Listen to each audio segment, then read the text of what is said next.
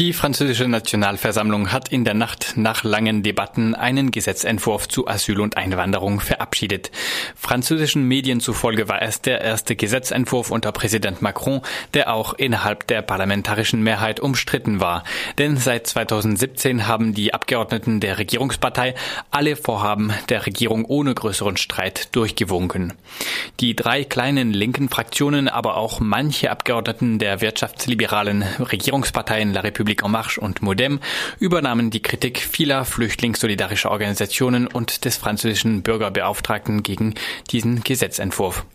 Denn das Gesetz sieht vor, dass die Behörden Menschen ohne Aufenthaltsstatus länger in Abschiebehaft nehmen dürfen. Bislang mussten sie Abschiebehäftlinge, die nicht abgeschoben werden können oder über deren Abschiebung noch nicht entschieden wurde, spätestens nach anderthalb Monat wieder freilassen. Diese Höchstdauer für Abschiebehaft wird nun auf drei Monate verlängert, so die Fassung, die die Nationalversammlung verabschiedet hat. Die Regierung wollte die Abschiebehaft ursprünglich gar auf viereinhalb Monate verlängern. Abgesehen von der Tatsache, dass Ausländerinnen in, in Abschiebehaft ohne strafrechtlichen Grund ihrer Freiheit beraubt werden, werden ihre Rechte in dieser Zeit auch beschnitten, etwa mit verkürzten Verfahren und weniger Klagerechten gegen Entscheidungen der Behörden. Sehr umstritten war der Paragraph, der es erlauben sollte, auch Minderjährige in Abschiebehaft zu nehmen. Trotz heftiger Kritik auch innerhalb der Regierungspartei La République en Marche blieb die Maßnahme im Entwurf, den die Nationalversammlung verabschiedet hat. Nicht nur für Menschen in Abschiebehaft soll das Gesetz die Verfahren verkürzen. Insbesondere die Frist, in der Menschen gegen die Ablehnung von Asylanträgen klagen dürfen, soll auf zwei Wochen halbiert werden. Eine weitere Kritik der Flüchtlingssolidarität humanitarischen Organisationen richtet sich gegen die Einführung von Anhörungen per Videokonferenz. Bislang mussten Klagen von Ausländerinnen gegen Entscheidungen der Verwaltung wie alle anderen gerichtlichen Klagen auch in ein Gericht verhandelt werden.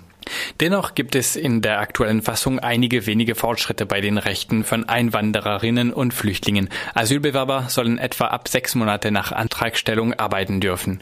Menschen mit dem eingeschränkten Schutzstatus des subsidiären Schutzes und Staatenlose sollen künftig einen vierjährigen Aufenthaltsstatus erhalten, statt wie bislang jedes Jahr um ihr Status bangen zu müssen.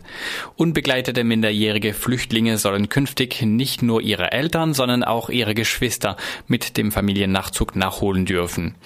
Staaten, in denen Homosexualität bestraft wird, sollen von der Liste sogenannter sicherer Herkunftsstaaten gestrichen werden. Außerdem wurde ein Paragraph mit dem Spitznamen Solidaritätsdelikt unter dem Druck der Linken und Teilen der Regierungsparteien abgeschwächt, indem einige Ausnahmen hinzugefügt werden. Der Paragraph mit diesem Spitznamen richtet sich gegen Menschen, die Ausländerinnen ohne Aufenthaltstitel in irgendeiner Weise helfen. Trotz der Abschwächung des Paragraphen hält Amnesty International die verabschiedete Formulierung immer noch für völkerrechtswidrig und für einen Damoklesschwert über den Kopf von solidarischen Menschen und Organisationen. Nun muss sich der Senat, also das Oberhaus des französischen Parlaments, mit dem Gesetzentwurf befassen. Die konservative Opposition, die den Text als zu lasch und einwanderungsfreundlich kritisiert, verfügt im Senat über eine Mehrheit. Sie will dort den Text verschärfen.